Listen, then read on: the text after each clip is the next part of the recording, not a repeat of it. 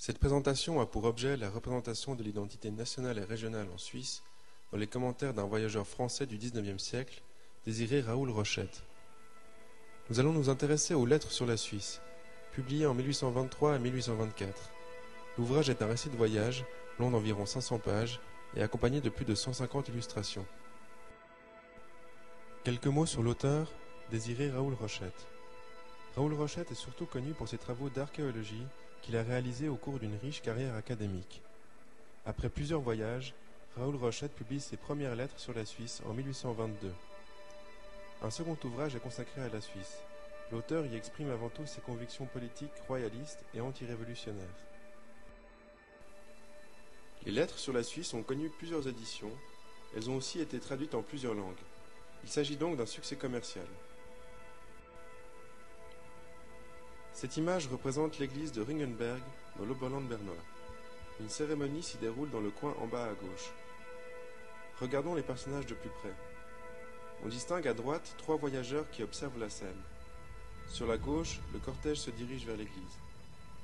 Les villageois en habit de fête occupaient la terrasse qui se trouve à l'entrée du temple. Le vénérable pasteur, suivi d'une noce joyeuse, gravissait lentement l'un des deux escaliers. Alentour se pressaient en foule les parents, les amis, qui venaient saluer les jeunes époux de leurs vœux et de leurs cris d'allégresse. Il s'agit donc d'un mariage. La simple présence d'une telle scène dans notre ouvrage peut nous orienter vers un premier point caractéristique des mœurs des Suisses selon Raoul Rochette. L'attachement aux valeurs familiales et le bonheur par la foi religieuse. On peut résumer en quelques questions la façon dont nous allons aborder les images et les textes. Quel portrait Raoul Rochette fait-il des autochtones? Que font les personnages dans les illustrations qui accompagnent le texte? Quelle image de la Suisse ressort de l'œuvre? Intéressons-nous aussi au parcours géographique de Raoul Rochette en Suisse. Ces lettres sont divisées en cinq parties qui correspondent à cinq régions suisses. Première région, l'Oberland bernois. Parti de Berne, Raoul Rochette rejoint d'abord Thun avant de s'arrêter à Unterseen et à Interlaken. Il contourne le lac de Brienz et traverse la vallée de Lauterbrunnen. Il se rend finalement à Meiringen en passant par la vallée de Grindelwald. La troisième région est au cœur de la Suisse primitive, autour des lacs des quatre cantons. Depuis Lucerne, Raoul Rochette fait une excursion à Sempach avant de se rendre à Stans en traversant le lac. Il se rend ensuite à Kalbad, puis sur le Rigi. Depuis là, il se dirige vers la ville de Schwyz, puis Clarisse, en traversant la vallée de Moita. Il revient ensuite en direction du lac, séjourne à Altdorf, puis termine son récit par la visite de la chapelle de Guillaume Tell. Voici l'ensemble des régions couvertes par les lettres sur la Suisse. Cette scène représente un chemin dans l'Oberland bernois. Un chemin spacieux planté dans toute sa longueur de noyers magnifiques et séparé par des murs peu élevés. Ce chemin semble être le rendez-vous des promeneurs des deux hémisphères, les convalescents, les oisifs, les curieux, les amis de la nature qui y viennent en foule à toute heure. Au premier plan, on y voit plusieurs groupes de personnes. Tout à gauche se trouvent deux voyageurs qui s'entretiennent avec une jeune fille. À leur droite, deux jeunes paysannes.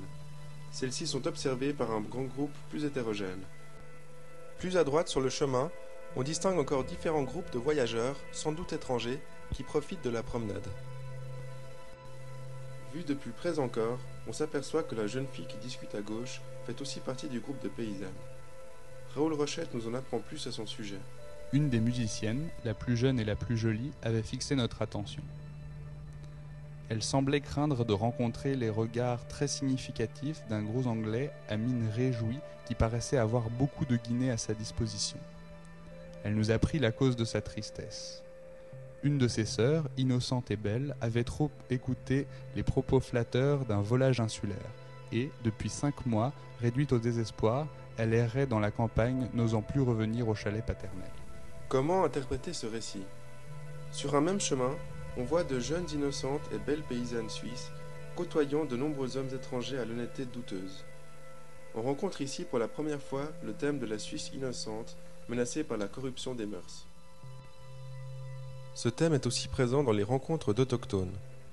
Un maître d'école et bon père de famille, symbolisant l'attachement aux valeurs conservatrices.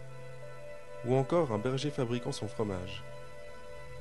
Les portraits de personnages sont bien sûr des indices forts. On vante la pureté de mœurs et la probité des habitants de cette contrée.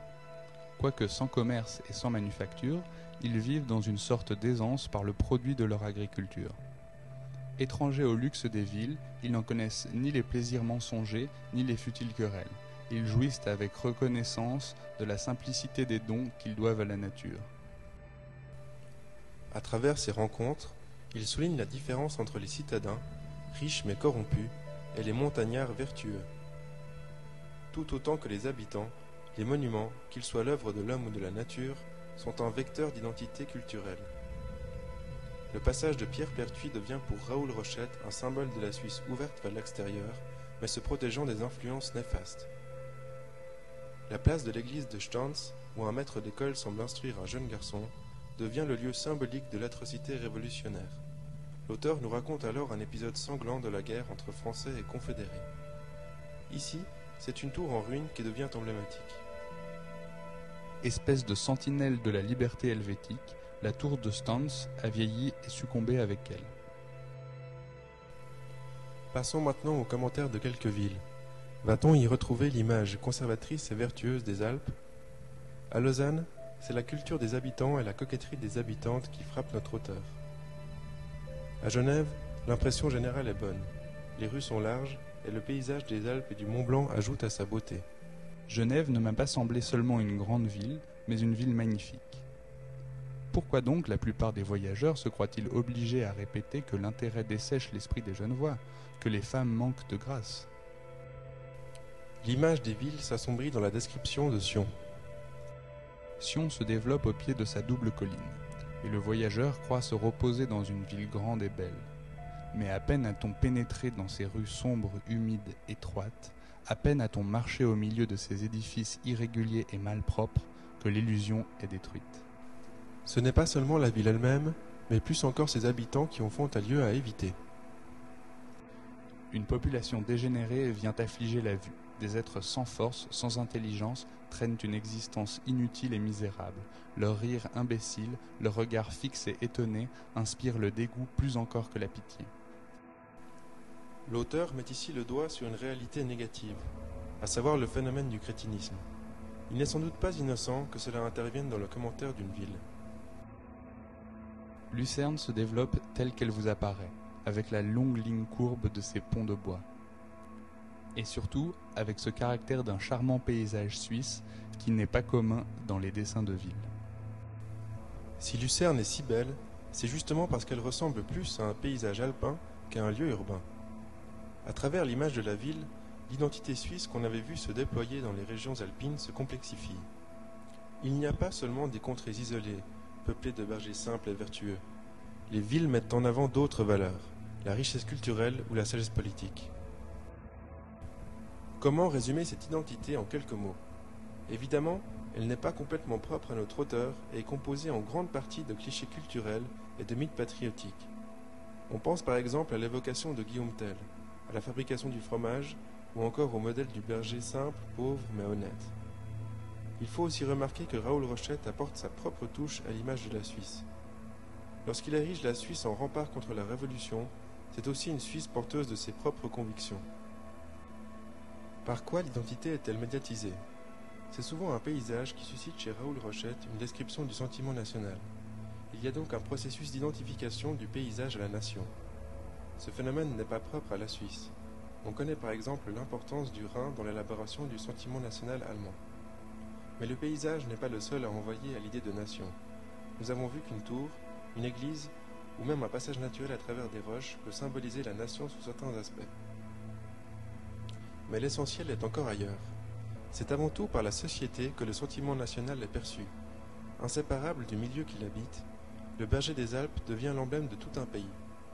On arrive donc à un processus en deux phases, où d'abord le pays est identifié à un paysage, la Suisse est identifiée aux Alpes, puis où les habitants de ce pays se transforment en conformité avec le paysage.